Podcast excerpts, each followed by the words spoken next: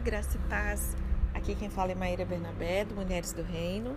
Vamos dar continuidade ao estudo do livro de John Stott, O Discípulo Radical, um livro publicado no Brasil pela editora Ultimato. Nós estamos vendo essa diferença né, entre discípulos ou cristãos, vendo aí muitos pontos é, que são assim cruciais, né, oito características do discipulado cristão, que apesar de serem frequentemente negligenciados, eles merecem ser levados a sério.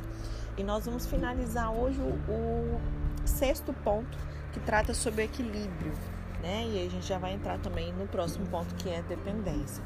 É, ainda falando sobre equilíbrio, nós íamos falar sobre ser estrangeiros, né? Nós estávamos vendo sobre as metáforas que Pedro utiliza, vimos que ele fala sobre sermos povo de Deus, sobre sermos pedras, sobre sermos sacerdotes, né? Sobre bebês espirituais, e ele também menciona sobre sermos estrangeiros. Até aqui Pedro nos comparou a bebê recém-nascidos, né, que tem o dever de crescer, nos comparou com pedras vivas, ou seja, esse dever da nossa comunhão. É, também sacerdotes santos, com esse dever de cultuar, fazendo um bom uso desse livre acesso ao Senhor. É, povo do próprio Deus, com esse dever de testemunhar, que nós vimos ontem. E aí Pedro ele tem mais duas metáforas que a gente vai ver agora, né? Estrangeiros e servos. Ele fala assim, no versículo 11, ele vai apresentar essa quinta metáfora. Ele fala assim: Amados, exorto-vos como peregrinos e forasteiros que sois, a vos absterdes das paixões carnais que fazem guerra contra a alma. Quando a gente vai para o original, as palavras gregas elas, elas são interessantes. Forasteiro é aquele que não tem direitos no lugar onde ele vive. E a palavra peregrino é aquele que não tem lar. Então, por que, que Pedro descreve seus leitores assim? Em parte porque é o que eles eram, literalmente. Né? Eles pertenciam ao que era conhecido por diáspora. Você pode ver na sua Bíblia em 1 Pedro 1, no verso 1. E aí eles estavam espalhados por todo o Império Romano, em especial pelas cinco províncias do Ponto, Galácia, Capadócia, Ásia e Bitínia, que atualmente é a Turquia. Mas também porque essas palavras elas simbolizavam a condição espiritual deles. Agora que eles haviam nascido de novo no reino de Deus, eles haviam se tornado, de certa forma, novo no reino de Deus. Haviam se tornado, de certa forma, peregrinos e forasteiros na terra. Portanto, ele agora, eles agora eram cidadãos de dois países. E por sua cidadania original ser o céu, eles eram chamados à santidade. E esse conceito né, de uma, entre aspas, cidadania santa e celestial é uma verdade perigosa porque pode ser facilmente distorcida. De fato, ela tem sido frequentemente muito mal utilizada e tem se tornado uma desculpa para não desempenharmos as nossas responsabilidades terrenas. Sabe aquela pessoa aleluiada que só vive com as coisas do céu e negligencia as coisas aqui enquanto está aqui nessa vida na terra? Pois é. Karl Marx ele não está totalmente, equivocado quando ele afirma que a religião é o ópio do povo, se entorpecendo para condescender às injustiças do status quo, ao mesmo tempo em que promete justiça no mundo por vir. Só que Pedro ele é cuidadoso em evitar essas distorções. Ele parte da referência à nossa condição de peregrinos e vai direto para os nossos deveres de cidadania na terra. Em breve a gente vai falar um pouquinho mais a respeito disso, tá? O outro ponto, servos. Na sexta ilustração, Pedro ele descreve os discípulos como servos conscientes de Deus. 1 Pedro 2, verso 12 a 17, ok? Ele incentiva os leitores a viver de tal forma entre os pagãos que eles possam ver as suas boas obras, a se submeter às autoridades seculares, a fazer o bem e é assim calar a voz dos ignorantes, dos tolos, a viver como um povo livre e sem fazer esse mau uso dessa liberdade, mas vivendo como servos de Deus, mostrando respeito para com todos, os irmãos na fé, Deus, as autoridades.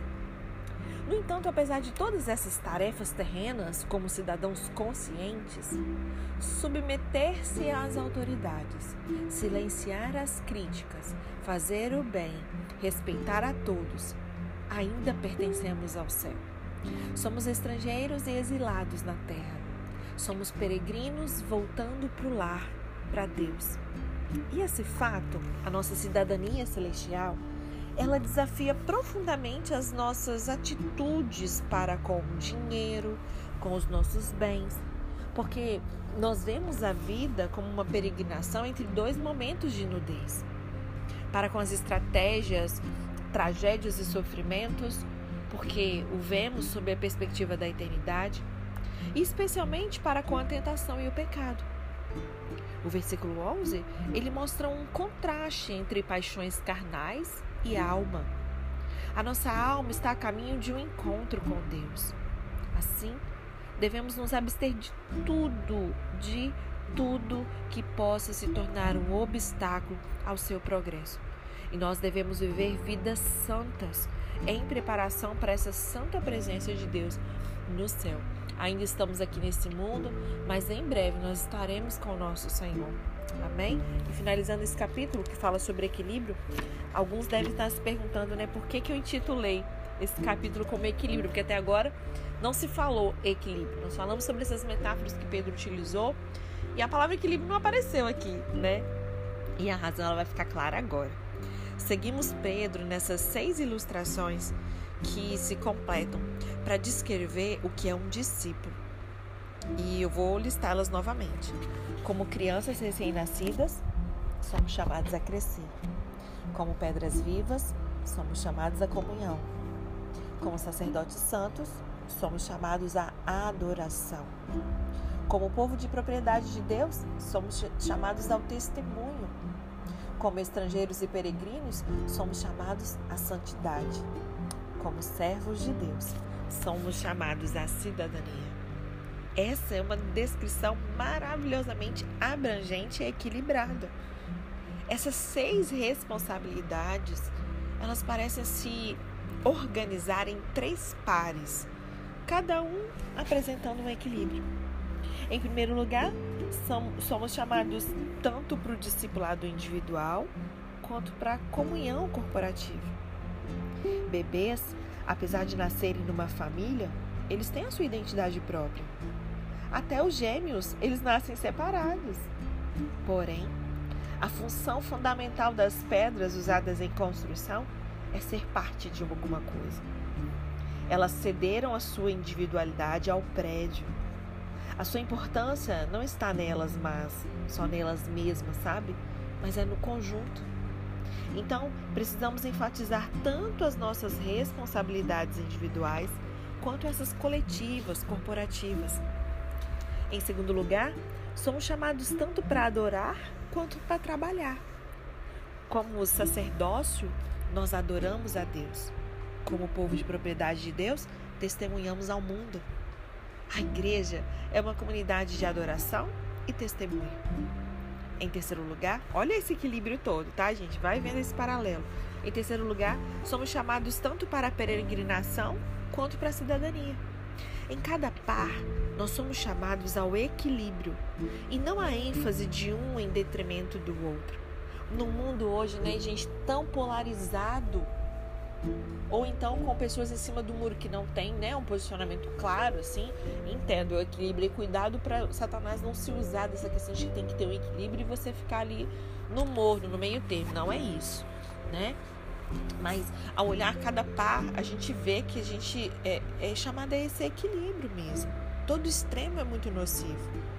Assim, somos tanto discípulos individuais quanto membros da igreja, tanto adoradores quanto testemunhas, tanto peregrinos quanto cidadãos. A razão de quase todas as nossas falhas é a facilidade que nós temos de esquecer a nossa identidade como discípulos nosso Pai Celestial, está constantemente nos dizendo o que o, o rei George V sempre dizia ao príncipe de Gales. Lembra no começo do capítulo? Meu filho querido, você deve sempre se lembrar de quem você é. Pois se você se lembrar da sua identidade, você vai se comportar de acordo com ela. Amém? Esse vai ser um combinado meu com você, tá bom?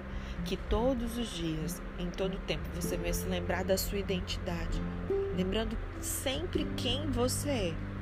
Que ao fazer isso, o seu comportamento, a sua conduta, os seus pensamentos, suas emoções, as suas vestes, tudo, você vai se comportar de acordo com essa sua identidade. Combinado? Vamos iniciar o capítulo 7? Fala sobre dependência. É o penúltimo capítulo, tá, gente? Pela quantidade aqui, a gente finaliza esse livro essa semana, eu tô achando, hein? Vamos ver. É, capítulo 7, dependência. Os chamados teólogos seculares da década de 60, eles defendiam audaciosamente que a humanidade havia atingido a maioridade e que nessas circunstâncias nós poderíamos dispensar Deus, sabe? O ser humano evoluiu de tal forma que não precisa mais de Deus. Só que essa chocante declaração, ela durou pouco, porque a verdade é que nós somos, entre aspas, pecadores, ou seja, nós somos seres limitados, que erramos, que estamos num corpo limitado, nós somos dependentes de Deus, tudo que nós somos como nova criatura é em Cristo, tira Cristo e lascou para o nosso lado, né? Nós carecemos de Deus, da sua misericórdia, da sua contínua graça. Tentar viver sem Ele é justamente o que significa pecado, né? Além disso, nós também precisamos uns dos outros. É, John ele compartilhou, né, das das recentes experiências que ele teve, que demonstrou a fragilidade dele, dependência. É, por exemplo, era uma manhã de domingo, 20 de agosto de 2006, ele tinha que pregar na igreja All Souls em, em Londres e ele estava preparando a roupa, é, ele estava separando a roupa suja quando ele tropeçou no pé de uma cadeira giratória e aí ele caiu entre a cama e a estante de livros. Como ele não podia se mover, muito menos se levantar sozinho, ele percebeu naquele momento que ele havia quebrado ou deslocado o quadril, algo nesse sentido. E aí ele conseguiu apertar o botão de emergência e alguns amigos vieram imediatamente ao socorro dele. O reitor da igreja, é, Hugh Palmer, ele encontrou os esboços ali dele, de algum modo ele conseguiu pregar o próprio sermão do John que ele pregaria naquele dia ali, né? E somente mais tarde ele notou como que ele era apropriado, porque ele havia preparado uma exposição do Pai Nosso, formado por seis petições. Três expressando a nossa paixão pela glória de Deus, ou seja, o seu nome, o seu reino, a sua vontade, seguida por três que expressam a nossa dependência da sua graça. Pelo pão de cada dia, perdão dos nossos pecados, livramento do mal, Há muito tempo, ele começou a notar que a segunda metade da oração do Senhor é um resumo do nosso discipulado. Uma oração tão é, conhecida mundialmente, até muitos né, que nem são é, cristãos, é, muitas das vezes pessoas que não têm assim uma prática religiosa se intitulam católicos, mesmo não sendo, sabe? Às vezes vão na missa de vez em quando, mas não se atêm ao, sacramento e, e, e nada mais, né? E, mas elas sabem a oração do Pai Nosso.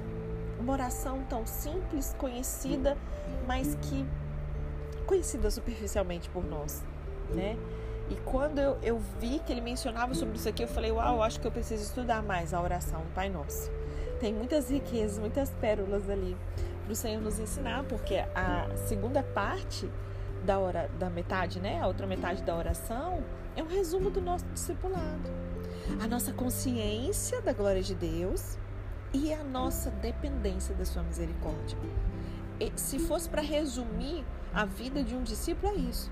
É você ter essa consciência né, da glória de Deus, de quem Deus é e também de quem você é e o quanto você é dependente dessa sua misericórdia. Dependência, gente, é uma atitude fundamental que nós temos que ter sempre que orarmos o Pai Nosso. Que agora a gente possa orar mais o Pai Nosso para nos lembrar disso. Né? O mundo quer nos fazer independentes, né? quer nos isolar. Essa pandemia veio isolou todo mundo, essas máscaras vieram para nos calar, para tirar esse contato físico, o abraço, o aperto de mão, o, sabe, essa comunhão física, inclusive. Igrejas foram fechadas, mas os nossos lares foram abertos, altares foram levantados dentro dos nossos lares. Né? O corpo, as igrejas, templo físico, tijolo, a instituição, CNPJ foram fechadas, mas graças a Deus, a igreja corpo de Cristo, ela não pode ser detida, né? Glória a Deus por isso. E é, ao mesmo tempo né, em que o sermão sobre dependência ele estava sendo pregado, ele estava no mínimo sendo parcialmente ilustrado. Em pouco tempo, o John ele foi imobilizado, transferido do chão para a maca, da maca para a ambulância, da ambulância para a cama do hospital, da cama do hospital para uma sala de cirurgia. Ele acordou, se viu gratamente auxiliado por uma prótese de quadril e no tempo apropriado ele ficou recuperado. Assim, no decorrer do capítulo, por favor, não se esqueça dessa experiência matutina que ele teve, esparramado ali no chão, completamente dependente de outros. Há pouco tempo, é, abrindo mais um parênteses aqui, né? É, aconteceram alguns contratempos com a minha mãe, né? Ela teve um, um, um acidente doméstico, caiu na escada, teve um traumatismo muito sério, ficou na UTI um bom tempo e passando por várias né, situações assim, para se recuperar desse trauma. É, foi um milagre de Deus ela ter vivido, ter vivido sem sequelas, né? Enfim, permanentes. Foi só questão de tempo até as coisas voltarem para o lugar. Então ali é, ela teve que aprender. Uma mulher tão autônoma, tão, sabe, que ajuda todo mundo, resolve os problemas de todo mundo ela se viu dependendo de médicos, enfermeiros, familiares para poder cuidar, para ajudar, para pegar, para levantar, para andar, para tomar banho. Aí logo depois tinha saído do hospital, teve outra queda, quebrou o braço. Então assim, o quanto isso tem nos ensinado, não só a ela, né, da pior maneira possível, mas a todos ao redor. Esses dias ela estava assim um pouco irritada, né, já com esse longo período e, e, e falou assim comigo, ah, eu odeio depender dos outros. Aí eu falei assim, então, é uma oportunidade que nós estamos tendo de sermos forjados, nosso caráter ser aprimorado, né? Você está tendo a oportunidade de entender que existe essa dependência, nós não somos seres autônomos, que não dependemos de ninguém, né?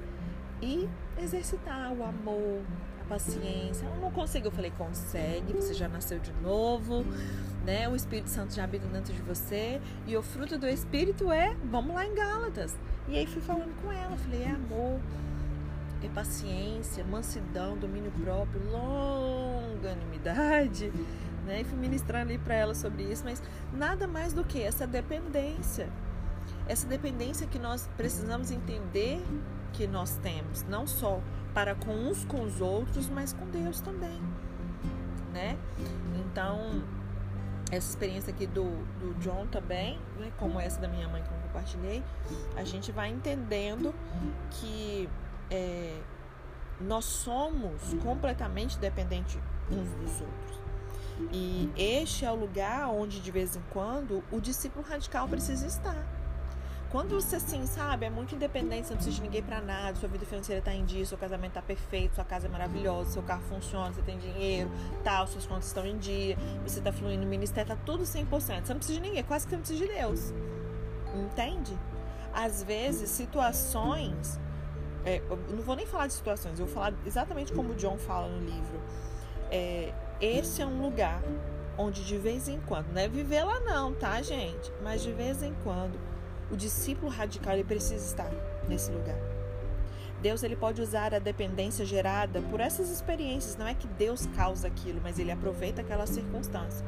Amém? Todas as coisas cooperam. Quer dizer que Deus que fez alguém cair. Minha mãe às vezes falava: O que, que Deus fez comigo? Eu, opa, Deus fez o que? Ele te empurrou da escada? Não, Deus não tem nada a ver com isso. Pelo contrário, Ele estava ali, te deu livramento, cuidou, tal, tal, tal. Né? Então, Deus ele usa aquela dependência gerada por essas experiências para poder causar em nós um profundo amadurecimento. E tem um outro aspecto da dependência que ele vivenciou e compartilha com a gente nesse livro, que era novo para ele, pode ser que seja para você também. Ele diz assim: Eu fui tentado a evitar falar dele, mas os meus amigos de confiança insistiram para que eu não me calasse.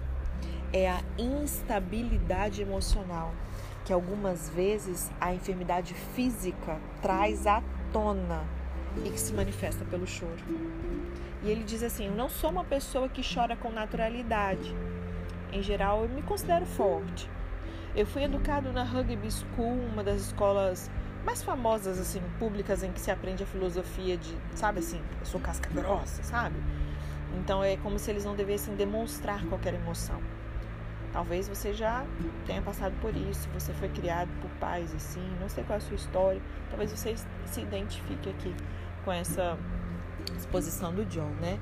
Ele diz assim: Eu li os evangelhos, só que aí eu li os evangelhos e eu descobri neles o registro de que Jesus, o nosso Senhor, chorou em público duas vezes. Uma por causa da falta de arrependimento da cidade de Jerusalém, está lá em Lucas 19, no verso 41, e a outra por causa do sepultamento de Lázaro, está registrada em João 11, verso 35. Então, desse modo, se Jesus, que é Jesus, chorou, os seus discípulos, a gente pode presumir que nós também podemos fazê-lo. Mas aí ele se perguntava por que, que eu deveria derramar lágrimas. Não estava diante da falta de arrependimento, nem da morte, como era a situação aqui de Jesus, por isso Jesus estava chorando. Estaria eu afundado na autocomiseração, sob a perspectiva de uma lenta recuperação? Estaria lamentando ali a sua queda, a sua fratura? Estaria vislumbrando ali o fim do seu próprio ministério? Só que não. Na verdade, ele não teve tempo de colocar os pensamentos em ordem. E ele teve uma experiência semelhante de lamento com um amigo dele, John White, que é professor de ética e perinatologia no Hospital Escola da Universidade de Londres e que se tornou famoso por defender a inviolabilidade da vida humana em debates públicos sobre aborto e eutanásia. E quando ele visitou o John no hospital, eles compartilharam as suas experiências de fragilidade, de dependência e ambos, os dois, foram as lágrimas. E eu vou falar aqui para vocês a forma como ele descreveu essa situação. Ele disse assim: nos primeiros dias da cirurgia, John Stott foi acometido por episódios de desorientação e por distintas e alarmantes alucinações visuais. Além disso, havia a inevitável humilhação de receber os cuidados da enfermagem e a preocupação com o futuro. Enquanto estávamos no hospital, conversando e compartilhando, eu me lembrei da minha própria experiência de doença e caos alguns anos antes. Me lembro que estávamos em lágrimas, dominados por um poderoso sentimento comum de vulnerabilidade. Eita! E debilidade humana. Foi uma experiência dolorosa, mas libertadora. E a seguir, a segunda e semelhante experiência, dessa vez contribuição de Sheila Moore, é, fisioterapeuta e amiga dele, ela disse assim: foi logo após o retorno para casa, depois de sua convalência. John havia acabado de voltar para descansar em uma cadeira quando de repente ele estremeceu e suspirou profundamente. Fui ver se ele se sentia mal e percebi que as lágrimas fluíam livremente. Ele estava vivenciando uma arrebatadora liberação de toda a carga emocional e dos desafios dos eventos recentes que ele havia pacientemente suportado, sendo o que chama. Por que será que a pessoa é chamada de paciente, né? No hospital? Você é um paciente. Você vai precisar ser paciente, amor. Não há palavras a serem ditas durante uma experiência tão profunda. Somente uma empatia e uma confortante mão firme no seu ombro e pouco a pouco, enquanto a emoção cedia, assegurei a ele que eu não, extra... não tratava-se de uma experiência incomum em tais circunstâncias e que as lágrimas, elas são um alívio, uma forma de cura muito valiosa. Essa experiência completamente, entre aspas, inusitada, aconteceu repentinamente. Foi uma surpresa que causou certo choque e dor emocional. Racionalizar tais experiências talvez seja difícil, especialmente para homens que tendem a vê-las como humilhação. Porém, se elas forem encaradas com honestidade, elas podem ser um alívio maravilhoso. É muito valioso encarar esses momentos como uma preparação dada por Deus para as mudanças que se seguiriam à frente e como um presente especial da parte dele. E eu queria finalizar eu nem vou dar continuidade, John ele vai trazer uma outra ilustração, a gente vai deixar para amanhã. Deixa eu ver aqui. Amanhã a gente finaliza esse capítulo sobre dependência. É, mas eu queria que você deixasse o Espírito Santo ministrar o seu coração. Talvez você nunca foi, não, sabe? Essa pessoa, como ele disse aqui, né? Alguém que foi treinado para ser casca grossa, que suporta, que não chora e tal, aquela coisa toda. Talvez você não foi é, criado assim. Mas talvez você tá numa luta há tanto tempo onde você que tá tendo que segurar as pontas. Sabe assim, quando você tá, eu tenho que ser forte. Eu tenho que, sabe, principalmente se for mulher, a gente aguenta tanta coisa que tem que estar tá na posição. Somos coluna e a gente está ali, ó, tá ali carregando o mundo nas costas muitas das vezes, espiritualmente, fisicamente, financeiramente, quantas coisas que você pode estar enfrentando. Que você se permita, sabe, tirar essa capa de Mulher Maravilha. Há pouco tempo estudamos sobre isso. Não sou Mulher Maravilha, mas Deus me fez maravilhosa. Se permita deixar a sua alma, assim, sabe, ser lavada com lágrimas. Sabe aquele choro assim compulsivo de você uh, Pronto, foi. Às vezes o que está precisando é isso. Você se derramar, deixar suas emoções serem extravasadas através de um choro que vai trazer uma libertação fora do comum. E se você é homem também que está ouvindo esse estudo, talvez para você seja ainda mais desafiador. Talvez você cresceu ouvindo: homem não chora. Talvez você não aguenta mais, sabe aquela pressão, aquela cobrança, o provedor da casa, o sacerdote, você é isso, você é aquilo, você não faz isso, você não faz aquilo. E talvez você não aguenta mais. Talvez o que esteja precisando é você entrar no seu quarto, fechar a porta. E isso independe se é homem ou mulher que está me ouvindo. Entra no seu quarto, fecha a porta. Começa, não sabe nem por onde começar. Começa com a oração do Pai Nosso, como a gente estava lendo. E permita que o Espírito Santo vá ministrar no seu coração. E se for necessário, que você se derrame aos pés do Senhor. Que as suas lágrimas venham lavar, sabe? Deixa sua alma ser lavada mesmo. Eu tenho certeza que você vai levantar e sair desse quarto. Depois, quando você sair desse tempo de solitude e quietude com o Senhor, você vai sair outra pessoa, renovado, pronto para a próxima jornada que Deus tem para você. Amém? Deus te abençoe até amanhã.